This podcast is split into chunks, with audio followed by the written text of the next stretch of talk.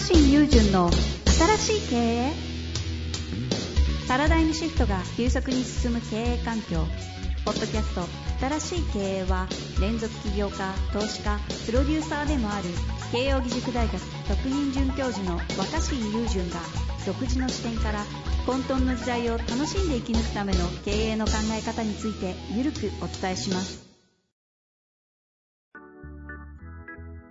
こんにちは、遠藤和樹です。若新友人の新しい経営。若新さんよろしくお願いいたします。はい、お願いします。さあ、今日もですね、えー、来てますが、今日は SFC の、あ、若新さんがあれかな学先生やってるところですね、はいえー学生の方からご質問いただいております。はい。上場企業を創業しようとし,、えーしたような若新さんですが、また一から上場企業を作る予定はありますか、そのような場合、どのような事業領域を選ぶでしょうか？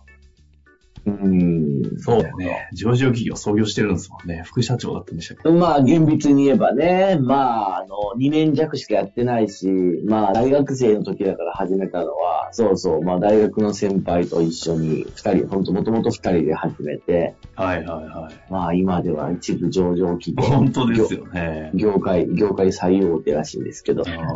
まあ、もう一回、やりたいっていうと、お今のところ計画の中にはないんですよ。その上場、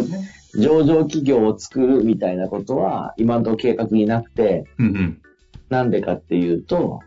まあそのやっぱり会社を上場させるみたいなのは、ビジネス界における、あの、テニスでなんか日本一になるぞみたいな、あの、もう、か競争加競争みたいな。そうそう、競争が激しくなりすぎてる世界だと思うんですよ。はいはい、そうですだっね。て、努力の上みだけではいかない感じの世界ですど。れまあ、いや、まあ、もし、逆、いや、逆に言うと、その、もしくは死ぬほど努力しないといけないっていうか、うんうん。なんかその、工夫の余地がないっていうかさ、ああ。うん、あのゆるさ遊びがないですね。っていう、うんまあ、だってビジネスやっと立ち上げて、上場したいって人は死ぬほどいるわけで、確かに。うん、テニスで日本一になりたいっていう人が死ぬほどいるのと一緒で。まあ、あるいはプロ野球選手になりたいっていうぐらい、めちゃめちゃ混雑してる世界だと思うんですよね。確かにね。はいはい。まあ、だからこそ、確かにあの会社が上場したってすごいなとは思うんだけど、運が良かったと思うんだよね、本当に。うん運が良かったと思うけど、またやりたいかっていうと、その、その、なんか、競争を勝ち抜いていきたいって思わないっていうか、まあ今は競争相手が少ないところで、うんまあ平易な言葉を言うと、独自性を出す、さ人との違いを出すっていうのが、あの、まあ、こだわりにはなってるんですよ。だから、うんうん。だから、だからまあ、もう、上場企業を作ることよりも、い今のような、その、若新友人っていうブランドの働き方の方が全然面白いと思ってるし、まあ上場企業、会社が上場するって素晴らしいことだけどね。まああの、えー結果得られるものも、まあ、多いなとは思ってるんですよ。それはやっぱりあれなんですか？やってみてそう思うって感じなんですか？そうだね。まあ、その、やっぱ組織の葛藤を感じたからね、組織を大きくしていくってことの。で、向き不向きもあるし、うん、まあ、あと僕はずっとフリーランスとして長いけど、結果、まあ、こういうフリーランス文化みたいなのもすごい盛り上がってきてるし、うん。まあ僕はそっちの方が合ってるかなと思ってるんだけど、だから矛盾するんだけど、そういう、だから、その競争が激しい分野に行きたくありません。ね、みんながやってる競争をしたいとは思いません。うん。ただ、だから人とは違う分野をやりたいです。だけど、人とは全く違う分野で上場するっていう結果があるのはありかなと思ってる。で、もし次そういうことがあるとしたら、そこに向けてやるとしたら、一応可能性がないとは言い切れなくて、いや、まあ今僕が取り組んでるあるビジネスがどんどん成長していったら、それにおいては逆に上場させたいなって思う気持ちが出そうな分野が一個あって、おそれ喋ってくださるんですか？はい、それは僕が地元の福井でやってる会社なんですよ。あの、言っていいのか？ドドローンのやつですか？今は、そうそう、今は、えっうん。と、えっと、ドローンスクールをやってるんだけど、別にドローンビジネスで上場したいってわけじゃなくて、ああ、これ、はいはいはい。これ、前話したかどうかわかんないですけど、福井の、あの、本当にほとんど人がいなくなった、もう、あの、ほぼ廃村に近いところの、あの、廃校になった校舎跡地とかを使って、あの、ドローンの教習だったり最近だ、最近だとあのうん、また同じく、本当に山奥の中の廃校になった校舎を安く借りて、あの、ダイエットのプログラムやる、なんか、あの、フィットネスサービスみたいなの始めたりしてるんですね。はいはいはい。で、これは何かってコーなんでそのド版ライズアップみたいなやつしてね。そうそう、いちょっとど田舎版、山奥版のやってて、なんでこれは上場させたいかっていうと、なんでこの会社僕楽しくやってるかっていうと、ほんで、こんな山奥の人が全くいなくなったところでビジネスなんてできるわけないじゃんってみんな思ってるところで、あの、小さく儲けることが成功したんですよ、そのドローンの。はいはいはいはい。この、ど田舎の廃村で、あの、なんか、えっ、と、儲かりつつあるみたいなモデルで、上場っていうのはしてみたい気がする。でみんな驚くじゃん。その、えーそん、どそんな、え田舎の、なんか、使われなくなった施設とか活用して、どい田舎から、福井から上場するんだみたいな。今度そうなると、福井の IT でもなく、なんか、あその、そういう、今まであ流行ってたようなものでもなく、あの、なんていうのかな。本当に、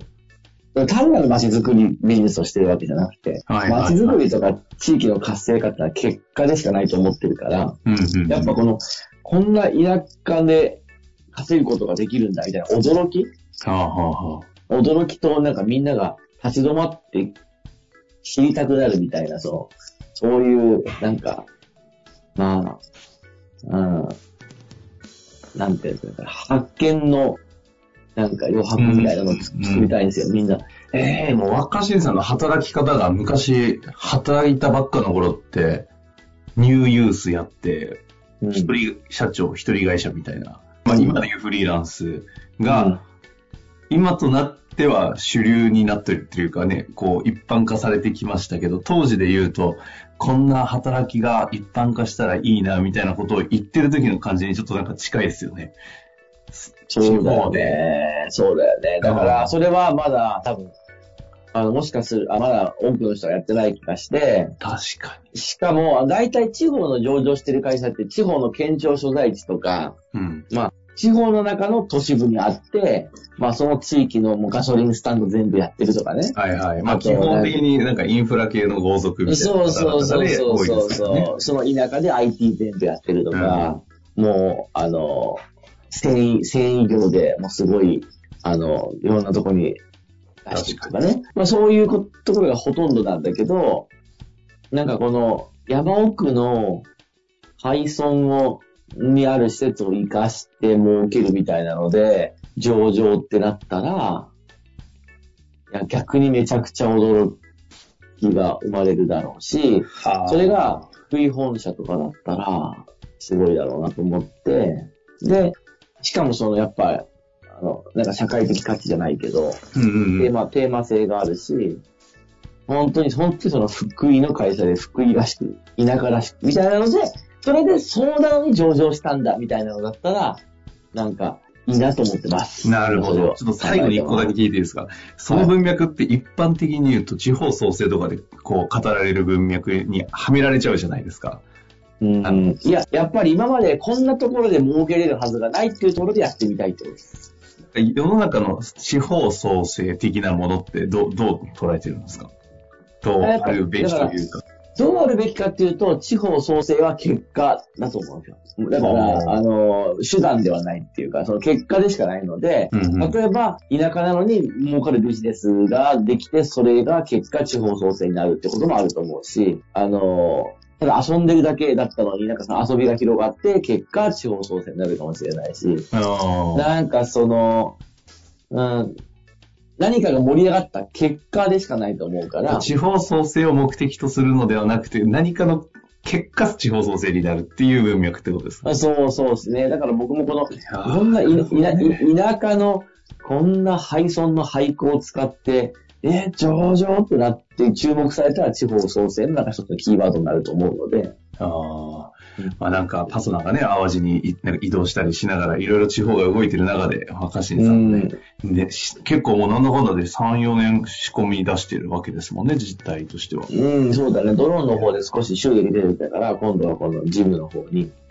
あの、シフトして。いや、まあ、確かに、なんかそんな気がしてきた。そう、あの会社を上場させるっていうのはありだなと。なんかここでちょっと決意表明というか目標みたいなの出ちゃいましたが、まあまたね、新しい動きありましたら、ちょっと定期的にシェアしていただきたいなと思いますし、またこのあたりの質問ありましたらお待ちしております。はい。というわけで今日のあたりは終わりたいと思います。若新さん、ありがとうございました。ありがとうございます。